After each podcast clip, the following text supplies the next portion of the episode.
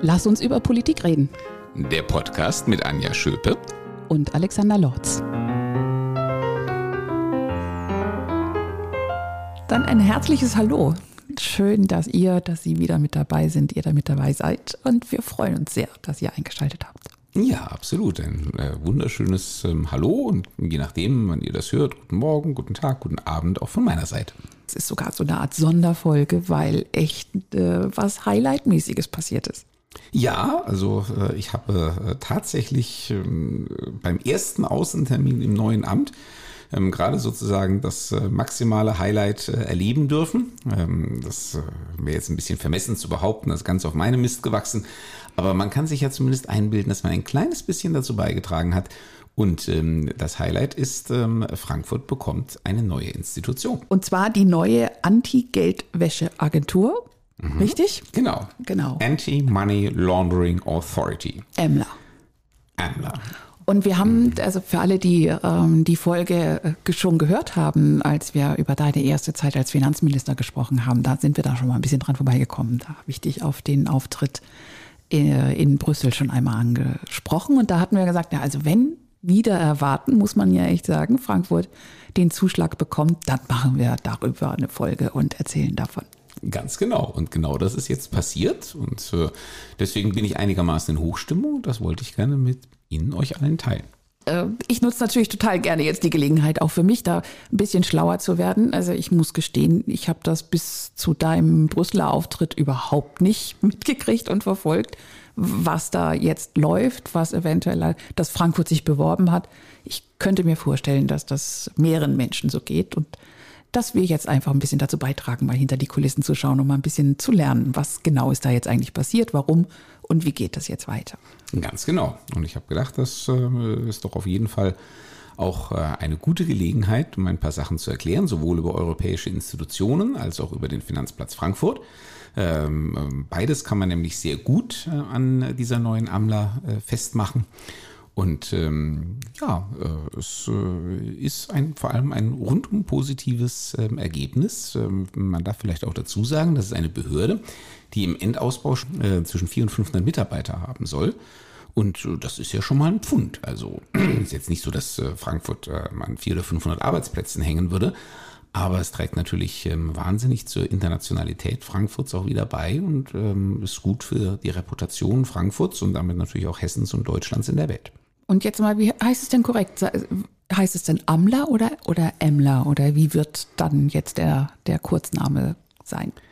Naja, sagen wir mal, wir haben es eingedeutscht äh, und reden eigentlich auch intern immer von Amla. Ähm, aber es ist natürlich eine Abkürzung des englischen Namens, nämlich Anti-Money Laundering Authority, also ähm, Anti-Geldwäsche-Behörde. Ja, das ist eigentlich die wörtliche Übersetzung. Ich glaube, in der die ganz korrekte deutsche Bezeichnung des dazugehörigen Rechtsinstruments ist ähm, EU-Behörde gegen ähm, äh, zur Geldwäsche, äh, zu, zur Bekämpfung von Geldwäsche und Terrorismusfinanzierung. Äh, das gehört nämlich auch noch dazu, aber sie wird wahrscheinlich äh, im Sprachgebrauch einfach als Anti man, wird wahrscheinlich immer noch das Anti weglassen, was dann auch zu Missverständnissen führen könnte, äh, Geldwäschebehörde fungieren. Und das eine englische Abkürzung ist, müsste man natürlich auch die Abkürzung korrekterweise englisch aussprechen, dann wären wir bei AMLA, aber ich glaube, das wird sich in Deutschland nicht durchsetzen. Und das Ganze geht zurück auf ähm, ein Gesetzpaket aus 2021, das in der Europäischen Kommission eingebracht wurde. Ist das richtig? Mm, ganz genau. Und ähm, über das Herzstück äh, dieses Pakets hat man sich auch gerade erst jetzt im Januar geeinigt. Also das äh, ging jetzt wirklich auf den letzten Drücker alles zusammen und ähm, das Gesetzespaket ist halt ausgelöst worden. Natürlich ähm, dadurch, dass man halt wahrnimmt, äh, dass ähm, Geldwäsche international im ganz großen Maßstab stattfindet. Es gibt Schätzungen, dass das ähm, 1,3 äh, Prozent oder so des Bruttosozialprodukts tatsächlich aus schmutzigem Geld bestehen. Und wahrscheinlich ist das noch sehr vorsichtig geschätzt, das, was man sozusagen wirklich entdecken und nachweisen kann. Also das sind ähm, wirklich gewaltige Zahlungsströme ähm, unterwegs ähm, und das ist eine ganze Industrie, äh, die sich eben damit beschäftigt, Geld, das aus kriminellen oder terroristischen Aktivitäten stammt, äh, irgendwie in legale Geldanlagen zu transferieren. Denn das ist ja das, was man gemeinhin als Geldwäsche bezeichnet. Welche Aufgaben soll denn Emler ganz konkret übernehmen? Also äh, in erster Linie ist das eine Koordinierungsstelle. Ähm, es gibt ja zu der Behörde gehört ja ein ganzes Gesetzespaket mit Regeln eben zur Geldwäschebekämpfung. Darauf ähm, werden sich jetzt, das muss ja noch formal verabschiedet werden, aber darauf werden sich jetzt alle Mitgliedstaaten der Europäischen Union verpflichten und dann werden die ja in ihren ähm, nationalen Rechtsordnungen, soweit sie es nicht schon längst getan haben, werden die vergleichbare nationale Behörden errichten, werden nationale Regeln aufstellen, äh, orientiert am europäischen Recht, wie man eben Zahlungsströme überwacht, ähm, wie man verdächtige Zahlungsströme identifiziert und wie man dann eben dem nachgeht, ähm, um festzustellen, ob das äh, Aktivitäten der Geldwäsche sind das Wesentliche bei der Geldwäsche ist ja, äh, oder der Gag bei der Geldwäsche ist ja, dass sie grenzüberschreitend stattfindet. Also je mehr Länder man involviert, aus der Sicht der Geldwäsche, also der Kriminellen oder der Terroristen, je mehr Länder man involviert, äh, umso besser kann man ja äh, die Herkunft des Geldes verschleiern. Das heißt, ähm, die arbeiten ja bewusst damit, dass sie eben das Geld, ähm, das sie irgendwo sonst ähm, in Anführungszeichen verdient haben, äh, dass sie das dann äh, in einem anderen Land irgendwie umtauschen, dann wieder in einem anderen Land an, äh, anlegen, dann äh, das zwischen ein paar Ländern hin und her überweisen ähm, äh, unter verschiedenen Banken, solange bis halt niemand mehr irgendwie vernünftig nachverfolgen kann, äh, woher das kommt. Und äh, deswegen ist es so wichtig, dass man da international zusammenarbeitet. Das passiert auch, passiert im Prinzip im globalen Maßstab, wobei natürlich nicht alle Staaten dabei mitmachen. Und deswegen ist es wichtig, dass wir mindestens innerhalb der Europäischen Union ein einheitliches Kontrollsystem haben, das nach einheitlichen Standards arbeitet und wo auch ein Datenaustausch stattfindet. Und das ist das, was diese europäische Behörde leisten soll. Also die soll quasi die einheitlichen Standards garantieren, aufstellen, äh, überarbeiten und es soll dann vor allem natürlich die Aktivitäten der Mitgliedstaaten koordinieren, die Daten sammeln von den nationalen Meldestellen, äh, so dass man ein, jedenfalls ein gesamteuropäisches Bild bekommt äh, von den verdächtigen Zahlungsströmen und eine Überwachung auch der grenzüberschreitend tätigen Finanzinstitute, also derer, die eben in der Europäischen Union äh, in mehreren Mitgliedstaaten präsent sind. Was ist jetzt der Grund gewesen, dass Frankfurt den Zuschlag bekommen hat? Weißt du das? Also es ist ja, wenn ich, wenn ich das richtig weiß, eine geheime Abstimmung in dem, mhm. im Europäischen Parlament gewesen, richtig? Und äh, ist äh, deutlich für Frankfurt ausgegangen, 26 Stimmen dafür. Und, und auf, äh, auf Platz zwei äh, landete dann Madrid mit 16 Stimmen. Mhm. Ähm, also von insgesamt den neuen Ländern und neuen Städten quasi, die sich, die sich beworben haben. Ich habe uns eigentlich schon eine substanzielle Chance gegeben.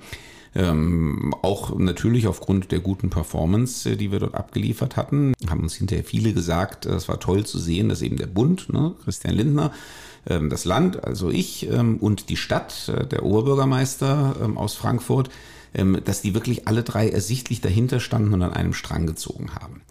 Ähm, also ich würde natürlich in der Sache sagen, äh, es konnte ja nur Frankfurt werden, weil so haben wir es ja auch präsentiert. Weil Frankfurt hat einfach wirklich wahnsinnig viele objektive Vorteile. Frankfurt, das fängt schon damit an, dass Frankfurt verkehrstechnisch sehr günstig liegt. von Frankfurt aus äh, kommt man ähm, insgesamt in der Europäischen Union betrachtet am schnellsten überall hin, also selbst in die entlegenen Ecken der Europäischen Union. Wenn man von Madrid nach Helsinki will, das ist schon ein bisschen schwieriger. Ähm, und äh, Deutschland liegt nun mal in der Mitte Europas, Frankfurt liegt in der Mitte Deutschlands, Frankfurt hat den internationalen Flughafen, also äh, verkehrstechnische Anbindungen, gute Infrastruktur, äh, hohe Lebensqualität. Ähm, äh, ist aber gleichzeitig auch eine Stadt der kurzen Wege, wie wir das immer nennen. Das ist in den ganz großen Metropolen ja nicht der Fall. Also manchmal hat eben auch eine etwas kleinere Stadt ihren Charme, ähm, gerade wenn es in die Konkurrenz in diesem Falle mit Städten wie Paris geht. Und dann aber natürlich, in Frankfurt sitzen ja schon jede Menge Finanzinstitutionen. In Frankfurt sitzt die Europäische Zentralbank, in Frankfurt ähm, sitzt äh, die Europäische äh, Pensionsregelungsbehörde ähm, bereits. In Frankfurt ähm, sind wahnsinnig viele ähm, auch äh, Bildungseinrichtungen, die sich natürlich mit ähm, Fragen rund um den Finanzplatz beschäftigen. Wir haben die Frankfurt School of Finance and Management, wir haben das House of Finance äh, an der Goethe-Universität und noch ganz, ganz vieles andere, Euro, das European Banking Institute. Ähm, das heißt, man hat auch einen großen Talentpool, aus dem die neue Behörde äh, Arbeitskräfte rekrutieren kann. Ähm, und ähm, man kann sich eben, im Prinzip können sich die Mitarbeiter der neuen Behörde mit den Regulierern von der Europäischen Zentralbank zum Mittagessen treffen. Ähm, das hat man halt auch nicht, wenn man mit so einer Behörde in eine Stadt geht, wo eigentlich von den Institutionen, mit denen sie zusammenarbeiten muss, ähm, gar nicht großartig was vorhanden ist. Also aus all diesen Gründen haben wir gesagt, ähm, Frankfurt ist der Finanzplatz in der Europäischen Union. Und äh, die Anti-Geldwäschebehörde gehört sinnvollerweise an den zentralen Finanzplatz der Europäischen Union. Äh, und das äh, fand ich, war auch objektiv wirklich, waren objektiv sehr gute Argumente. Aber man muss natürlich ehrlicherweise sagen, ähm, solche Entscheidungen auf der europäischen Ebene werden jetzt nicht alleine nach sachlich objektiven Kriterien getroffen, sondern da werden politische Deals gemacht. Ähm, da geht es auch ein bisschen um Balance, um das Gleichgewicht. Ähm, da will man nicht, dass irgendein Staat oder von mir aus eben auch so ein solcher Finanzplatz zu übermächtig wird. Also da spielen viele Dinge mit hinein. Das war der Grund, warum ich mir wirklich nicht sicher war und eigentlich sogar dachte, also die Wahrscheinlichkeit ist eher größer, dass es gegen Frankfurt geht, weil möglicherweise viele andere Mitgliedstaaten sagen werden, also ähm, äh, die Deutschen haben eh schon so viel, finanziell dominieren die sowieso hier alles. Ähm, und äh, in Frankfurt konzentriert sich schon so viel und äh, die Geldwäschebehörde soll gerade nicht zur Europäischen Zentralbank, nicht alles auf einen Klumpen. Ähm, ich dachte, das würde eine größere Rolle spielen. Aber war natürlich sehr schön zu sehen, dass man sich über all diese Dinge äh, hinweggesetzt hat und einfach den objektiv für Frankfurt sprechenden Gründen nachgegangen ist. Ähm, man muss aber auch dazu sagen, es war schon eine verdammt knappe Kiste, denn Frankfurt 28 Stimmen und Madrid 16. Aber ähm, in diesem Gremium, da können wir auch gleich noch ein bisschen drüber reden, was das für ein Gremium war, weil das nämlich auch eine Novität war. Aber in diesem Gremium saßen 54. Und äh, dann sieht man, dass 28 genau eine Stimme über der Mehrheit war. Also äh, wenn es weniger gewesen wäre, hätte es mindestens noch mal einen Stichentscheid äh, zwischen den Erstplatzierten gegeben und wer weiß, wie der dann ausgegangen wäre. Also ähm, es äh, war, auch wenn der Abstand äh, zum Nächstplatzierten groß ist, aber dass das so auf Anhieb geklappt hat, ähm, das war trotzdem eine knappe Kiste. Und wie setzt sich dieses Gremium zusammen? Was ist das Besondere?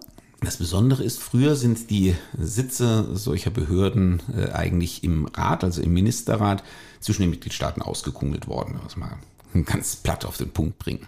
Das findet auch heute natürlich noch statt, aber äh, der Europäische Gerichtshof hat vor einiger Zeit, ist aber noch gar nicht so lange her, geurteilt, dass solche Behörden, die ja durch einen Gesetzgebungsakt ähm, der Europäischen Union errichtet werden, ein Gesetzgebungsakt, an dem äh, der Rat, also die Vertretung der Mitgliedstaaten und das Europäische Parlament gleichberechtigt beteiligt sind.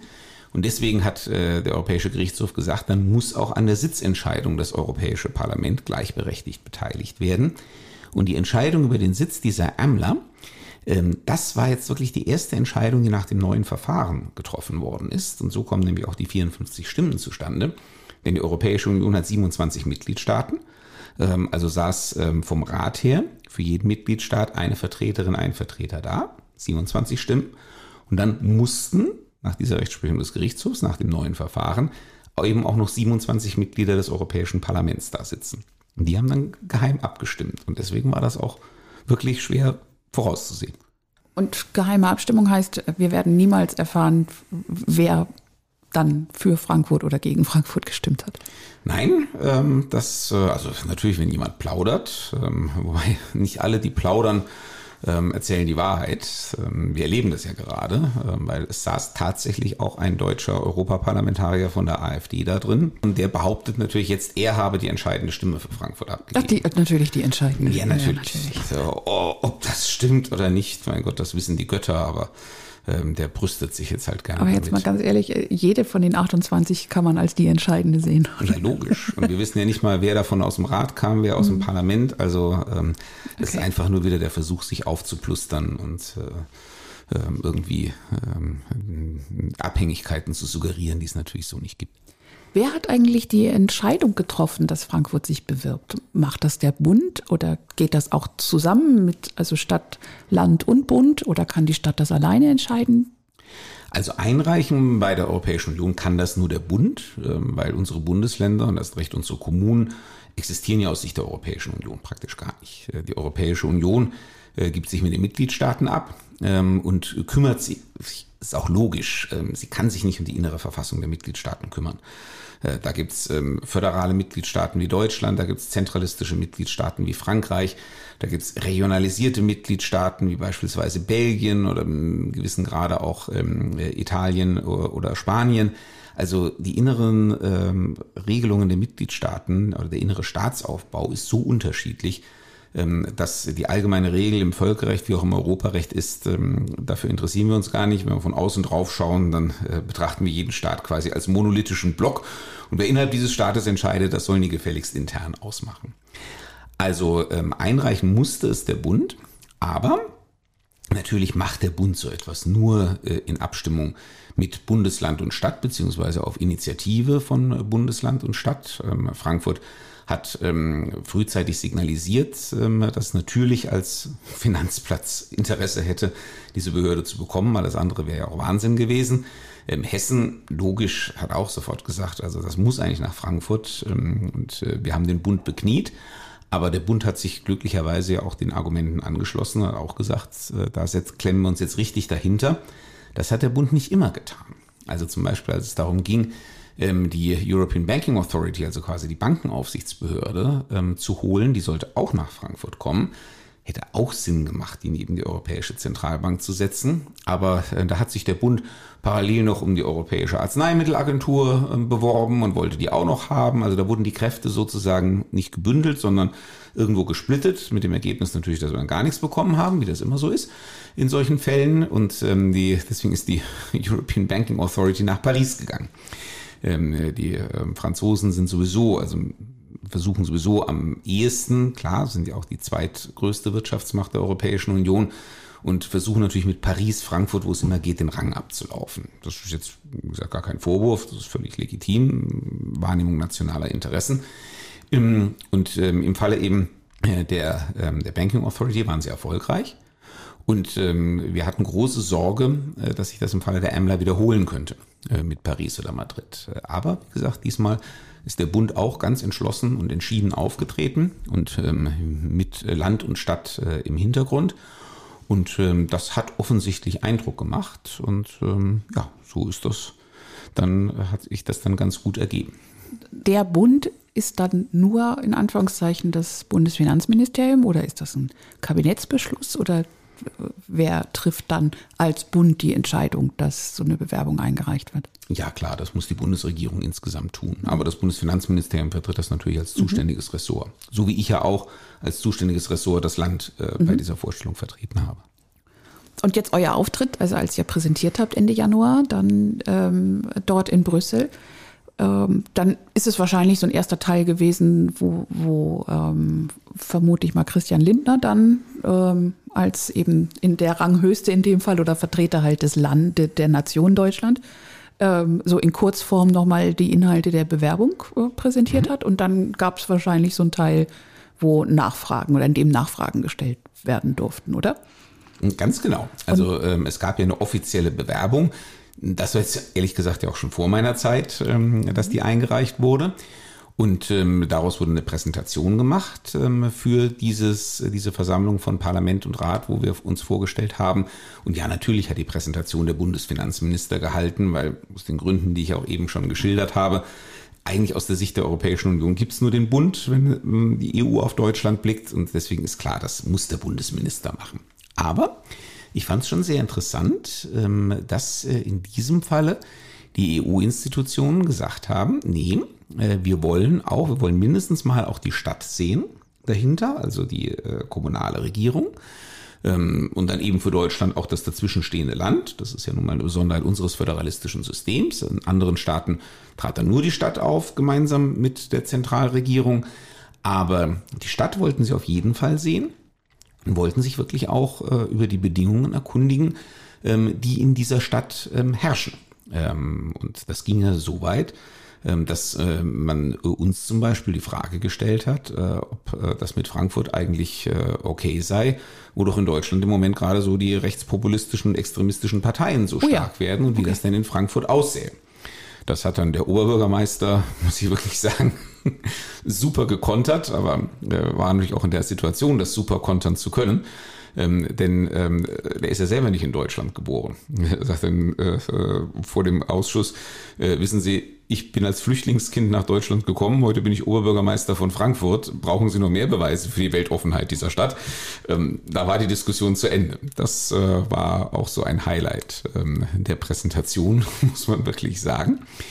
Und, ähm, aber ich fand es schon interessant, dass in diesem Falle eben die europäischen Institutionen wirklich sagten, wir geben uns nicht mit der zentralstaatlichen Präsentation zufrieden, auch wenn natürlich klar der Vertreter äh, der Bundesregierung sozusagen die Führungsrolle innehatte, sondern wir wollen alle sehen, die da in irgendeiner Form beteiligt sind und die sollen alle schwören, dass sie auch wirklich alles tun werden, um diese Behörde zu unterstützen. Und was haben sie dich gefragt? Oder beziehungsweise welche Frage wurde gestellt, die du dann beantworten konntest oder musstest?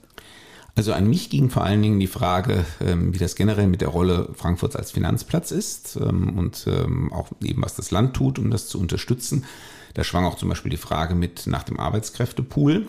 Also ist ja auch eine interessante Frage. zu sagen, wenn wir das mit den großen Finanzplätzen vergleichen, ne? also jetzt London, wobei London nicht mehr in der EU ist und deswegen ja auch nicht mehr für solche Dinge in Betracht kommt, aber dann eben auch zum Beispiel Paris oder auch eben auch eine Stadt wie Madrid oder selbst eine Stadt wie Wien, die alle größer sind als Frankfurt. Ähm, ob äh, Frankfurt überhaupt gewährleisten kann, äh, dass man dort, ich sag mal, genug äh, eben Infrastruktur und Mitarbeiter findet. Und dann durfte ich das alles aufzählen, was wir eben in Frankfurt an Institutionen haben, die natürlich da sitzen, weil eben in Frankfurt so viele Finanzinstitute schon sind. Und ähm, also da hat sich quasi, die Finanzinstitute haben die Bildungseinrichtungen in gewisser Weise nachgezogen, aber das führt natürlich auch wirklich dazu, dass in Frankfurt tatsächlich ein Arbeitskräftepool vorhanden ist, der mit Sicherheit so groß ist, vielleicht größer ähm, als äh, selbst in größeren europäischen Städten. Ähm, und ähm, das war ein wesentliches Argument, das ich noch ein bisschen ausführen durfte. Ihr werdet die Präsentation der anderen Länder wahrscheinlich nicht verfolgt haben, äh, hattet wahrscheinlich gar nicht die Möglichkeit.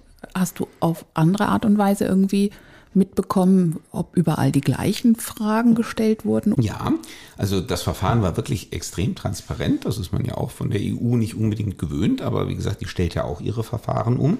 Transparenz wird auch in der EU immer wichtiger. Äh, deswegen hat es ja auch diese Anhörung gegeben und das wurde alles live gestreamt, also ähm, konnte im Prinzip sich jeder anschauen. Und wir hatten natürlich äh, unsere Fachleute, also sowohl das Bundesministerium als auch das Landesministerium als auch die Stadt, wir hatten jeweils ein Team da nach ähm, Brüssel geschickt. Also wir saßen da wirklich ein Dutzend Leute. Und ähm, die haben das komplett mitverfolgt, während wir uns besprochen haben. Und haben uns auch die Informationen reingegeben, was den äh, Bewerberstädten und Ländern vor uns äh, für Fragen gestellt wurden. Und ja, es gab ein paar Standardfragen, die jeder bekommen hat, aber eben auch ein paar spezifische Fragen, äh, die gezielt an einzelne Vertreterinnen und Vertreter gerichtet wurden, wo man schon merkte, da wird auf die Situation vor Ort eingegangen die Frage mit den rechtspopulistischen Strömungen in Deutschland oder in Frankfurt speziell, ähm, war ja eine solche, wobei ich da natürlich schon auch gedacht habe, also äh, uns die Frage zu stellen, also ähm, wenn wir uns mal anschauen, wie viel Prozent ähm, der äh, ehemalige Front National von Frau Le Pen in Frankreich bekommt, die sind irgendwie doppelt so stark äh, wie bei uns die AfD und die kriegen die Frage nicht gestellt und wir kriegen sie gestellt. Also das äh, kann man auch nur begrenzt erklären. Äh, Jean-Claude Juncker hätte wahrscheinlich als Antwort ähm, darauf einfach nur gesagt, because it's Germany. Und wie geht's jetzt weiter? Wann startet die Emler ähm, und was genau heißt das für dich als Finanzminister? Hast du dann dann eine, irgendeine Rolle in dem Kontext oder bist du jetzt halt Geburtshelfer gewesen und freust dich, dass äh, Hessen gestärkt wird? Gib uns einen Ausblick, was das jetzt bedeutet.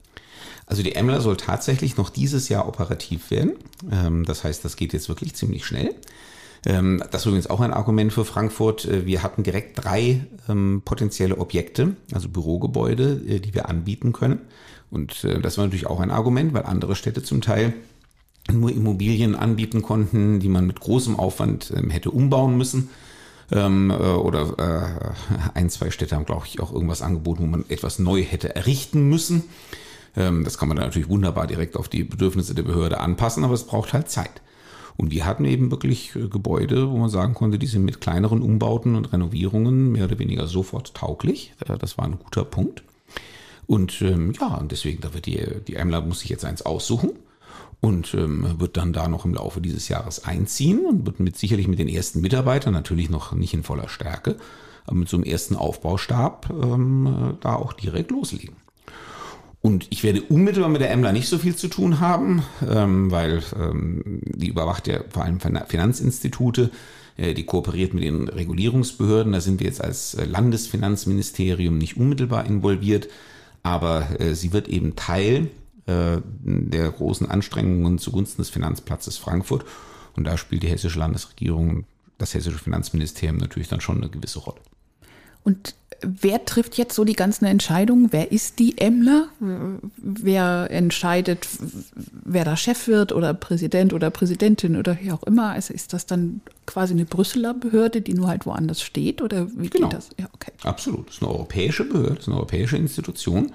Und ähm, deswegen wird zumindest die Führung auch ähm, durch europäische Entscheidungen besetzt. Das wird natürlich auch wieder zwischen den Mitgliedstaaten austariert, ist klar. Also wir können zum Beispiel ziemlich sicher sein, nachdem die Behörde in Frankfurt sitzt, wird höchstwahrscheinlich kein Deutscher oder keine deutsche Präsident oder Präsidentin werden. Vielleicht noch mal ein paar Sätze für äh, so Menschen, die nicht so in der Finanzpolitik unterwegs sind. Natürlich ähm, habe ich, haben solche Menschen dann eine Vorstellung, was Geldwäsche bedeutet. Aber wenn ich mich dann frage, was konkret ist eigentlich jetzt so für mich als Bürgerin oder für uns als einfache Bürger die Bedrohung wenn eben Geldwäsche da so massiv steigt. Du merkst alleine schon in der Beschreibung des Problems ähm, meine Laienhaftigkeit. Aber wo, wo, also was genau ist das Entscheidende oder das Bedeutsame für uns als Menschen hier in der EU, dass das jetzt genau so aufgebaut wird und da einfach einheitlich mit einheitlichen Kriterien dagegen vorgegangen wird? Also zunächst einmal geht es natürlich einfach um Bekämpfung von Kriminalität. Äh, und äh, Kriminalität eben in einem sehr hohen Ausmaß und ähm, äh, eben auch grenzüberschreitende Kriminalität und das ist ja auch Kriminalität, die sich selbst teilweise auch im Finanzsektor abspielt, die sich natürlich auch in der Realwirtschaft abspielen kann. Und ähm, ich meine, das ist jetzt ein allgemeines Phänomen, je größer ähm, der kriminelle Sektor in einer Gesellschaft wird und je ungehinderter er agieren kann auf lange Sicht oder ab einem gewissen Grad, unterminiert das schon auch die Gesellschaft insgesamt. Das kann man ja in anderen Staaten ähm, durchaus beobachten. Also deswegen ist einfach wichtig, ähm, da auch von vornherein äh, dem entschieden entgegenzutreten und ähm, da nun mal die allermeisten kriminellen Aktivitäten, Terrorismus ist noch was anderes, aber die sonstigen kriminellen Aktivitäten ja in aller Regel darauf gerichtet sind, Geld zu verdienen, äh, ist natürlich die Geldströme abzuschneiden, ähm, auch einfach das äh, beste Mittel äh, zur Kriminalitätsbekämpfung.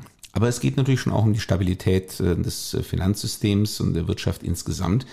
Denn wie gesagt, bei den Summen, von denen wir da reden, ähm, das sind schon ähm, keine unbeträchtlichen äh, Vermögen. Und ähm, wenn die beispielsweise auf dem Immobilienmarkt, ich sage mal, normale Anleger verdrängen, weil sie eben einfach, weil eben Anlageobjekte gesucht werden, weil entsprechend in Immobilien investiert wird, das kann so einen Markt schon durchaus auch durcheinander bringen. Von wo sind Glückwünsche gekommen? Hat Christian Lindner sich zum Beispiel gemeldet? Ja, Christian Lindner hat mir noch ähm, Donnerstagabend direkt nach Bekanntwerden der Entscheidung so einen Feiersmiley geschickt. Von Maybrit Illner aus, oder wie? Der war da, war da, nämlich an dem Abend zu Gast, aber ich weiß gar nicht, wann die aufzeichnen. Wie auch immer er das ähm, äh, dann reinbekommen hat. Ich fand das auf jeden Fall sehr nett. Äh, dass er mich da auch direkt informiert hat. Ich habe natürlich parallel über unsere eigenen Leute in Brüssel dann auch die Nachricht bekommen, aber sein Smiley war tatsächlich fünf Minuten früher. Also ich wusste es tatsächlich von ihm. Ähm, ich habe natürlich auch zurückgeschrieben, das ist ja großartig und vielen Dank ähm, für, auch für die Unterstützung. Ist ja auch wirklich toll, dass, ich meine, klar, es liegt in Deutschlands Interesse insgesamt, aber ähm, trotzdem, ich meine, er hat sich für Frankfurt da in die Bresche geworfen und hat das echt gut gemacht und insofern ähm, ist das eine schöne Sache. Und, äh, aber es, äh, wir hatten jetzt auch nur diesen SMS-Austausch. Aber ich sehe ihn ja in 14 Tagen auf der ersten Finanzministerkonferenz. Und ansonsten die Reaktionen, ist das etwas Bedeutsames so in Presse und so weiter, soweit man das jetzt schon sagen kann? Oder ist es eher so, naja, ist halt eine neue Behörde? Also ist natürlich schon was für die Fachwelt. Äh, ist jetzt nicht so, als ob man draußen auf der Straße angesprochen würde nach dem Motto, wow, toll, dass die Emler nach Frankfurt kommt. Ähm, aber in der Fachwelt wird das sehr wohl registriert und ähm, da glaube ich, ist das einfach ein wichtiges Zeichen äh, auch für die Attraktivität Deutschlands und für die Attraktivität des Finanzplatzes Frankfurt dass man eben auch in Europa die Institutionen davon überzeugen konnte, also aus der Szene habe ich schon eine ganze Menge guter Dinge gehört und ähm, auch ähm, was, äh, wenn ich so in die sozialen Netzwerke gucke, äh, wo wir das natürlich auch entsprechend gefeiert haben, da kamen auch ähm, äh, erstaunlich viele äh, interessierte und positive Reaktionen zurück. Also wirklich ein Highlight zum Beginn deiner Amtszeit als neuer hessischer Finanzminister. Ja, war schön. Nehmen wir das mal als gutes Omen. Kommen wir aus dem Feiern ja fast gar nicht mehr raus. Dann schauen wir mal, was das nächste Feierhighlight ist, das sich zeigt. Ja, ich bin gespannt. Aber so darf es gerne weitergehen. Ja, somit haben wir ein bisschen finanzpolitischen Schwerpunkt jetzt zum Start der neuen Staffel, eigentlich aus gegebenen Anlass natürlich. Wir haben ja immer gesagt, wir reagieren auch aktuell auf tagespolitische Besonderheiten. Dass sich jetzt mal eine tagespolitische Besonderheit ausgerechnet auch in meinem Ressortbereich ergeben hat, ist ein schöner Zufall. Genau. Und wir haben ja ähm, einen neuen Trailer aufgenommen, wo wir ein bisschen erklärt haben, wie, wie sich unser Podcast ein bisschen verändert hat. Also hört da gerne rein, wenn ihr euch ein bisschen informieren wollt, wie wir das jetzt ein bisschen anders machen. Und einen kleinen Ausblick auf die nächste Folge können wir auch schon geben, weil die haben wir auch schon aufgenommen. Denn das hier jetzt, die Folge hier zur Emler ist ja etwas, was wir nicht planen konnten und eigentlich nicht fest eingeplant haben. Ja, also wir haben jetzt tatsächlich einen finanzpolitischen Schwerpunkt ähm, äh, zu Beginn. Ich äh, habe anknüpfend an die erste Landtagsdebatte die ich als Finanzminister bestritten habe, ähm, haben wir gesagt, wir machen mal das Thema Schuldenbremse, weil das ja auch äh, von einer durchaus grundsätzlichen Bedeutung ist. Also ähm, gibt es jetzt sozusagen das finanzpolitische Doppelpack. Ähm, aber die Folge drauf wird dann garantiert wieder ein anderes Thema haben. Wir freuen uns sehr, dass ihr, dass Sie dabei äh, gewesen sind und auf das nächste Mal natürlich sagen. Bis dahin eine gute Zeit. Genau, das wünsche ich auch. Bis dann.